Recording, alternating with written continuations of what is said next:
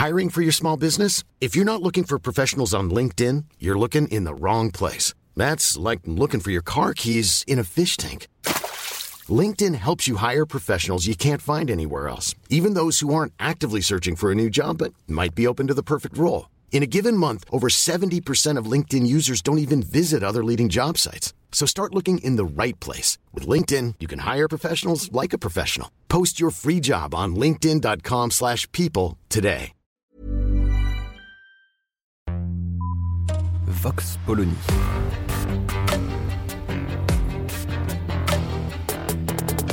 L'actualité vue par la directrice du magazine Marianne, Natacha Polony.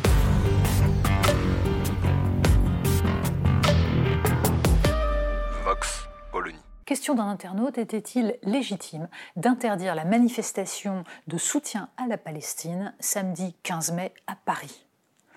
Alors, premier point, il est parfaitement légitime de s'opposer à la politique d'Israël et de vouloir exprimer éventuellement son indignation face à la politique de Benjamin Netanyahou. Ce n'est d'ailleurs pas la politique d'Israël, mais la politique du gouvernement israélien, même si ensuite on peut entrer dans les détails.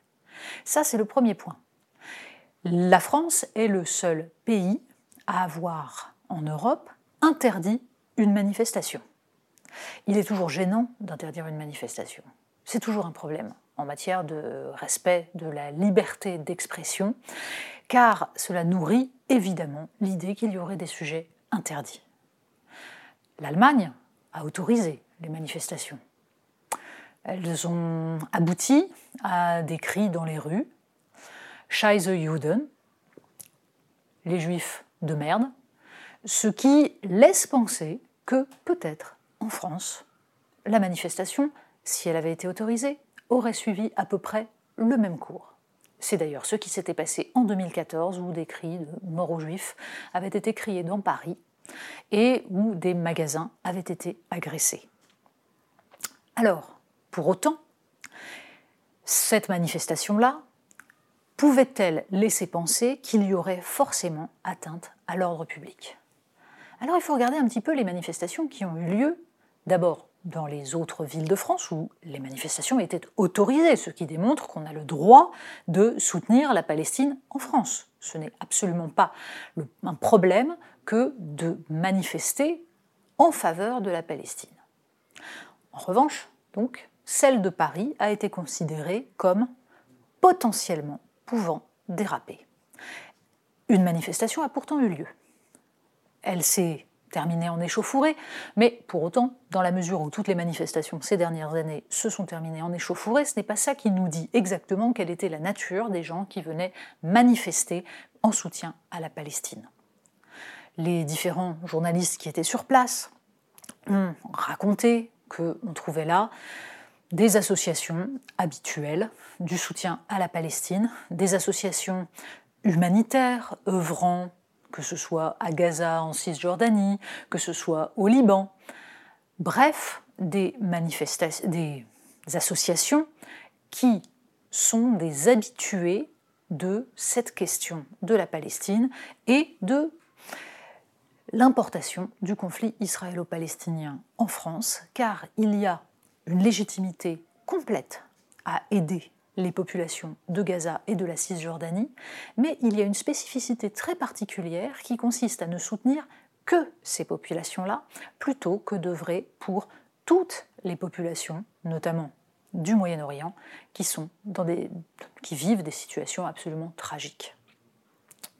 Les manifestations en question, celles de Paris en particulier, ont donné lieu à quelques cris. Par exemple, Allahu Akbar. Alors c'est curieux de crier Allahu Akbar. C'est-à-dire on manifeste pour la Palestine, contre la politique de Benjamin Netanyahou, et ça donne Allahu Akbar. Alors est-ce que c'est un cri anodin? Que signifie le fait de crier cela dans une manifestation? Est-ce que c'est une façon de dire que les gens qui sont là le font au nom de leur foi musulmane? Bah, C'est un peu étonnant. Parce que si réellement on est dans la manifestation contre une injustice patente, ce n'est pas en s'adressant uniquement à ceux qui partagent la religion de ceux que l'on veut défendre, qu'on va réellement agréger des gens. Il y a donc dans ce cri le signe qu'en fait, ce combat se fait un peu trop souvent, non pas au nom de la lutte contre une injustice, contre la colonisation qu'a poursuivi Benjamin Netanyahou, non pas contre cela, mais bien contre l'idée même de l'existence d'Israël, le sionisme, au nom d'une conception qui est portée par le Hamas, par le Hezbollah, par les différents soutiens de l'Iran, par tous ceux qui, à travers la cause palestinienne, font en fait avancer un islamisme à peine déguisé.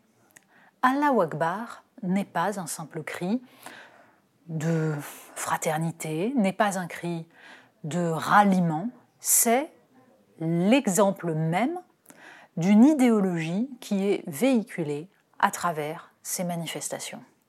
Peut-être, pour autant, aurait-il fallu laisser la manifestation parisienne se dérouler, ce qui aurait permis de voir exactement ce qui se passe quand une manifestation dérive du soutien à une juste cause vers la volonté de se compter politiquement et d'afficher sa force. Vox Polony. Retrouvez tous les podcasts de Marianne sur les plateformes de streaming. Et puis les analyses, articles et entretiens de la rédaction sur marianne.net.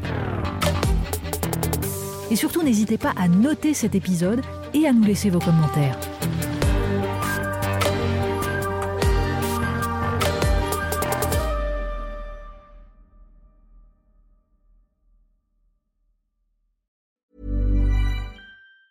Hi, I'm Daniel, founder of Pretty Litter. Did you know cats tend to hide symptoms of sickness and pain? I learned this the hard way after losing my cat, Gingy. So I created Pretty Litter, a health monitoring litter that helps detect early signs of illness by changing colors, saving you money and potentially your cat's life. Pretty Litter is veterinarian developed, and it's the easiest way to keep tabs on your fur baby's health right at home. Go to prettylitter.com and use code ACAST for 20% off your first order and a free cat toy. Terms and conditions apply. See site for details.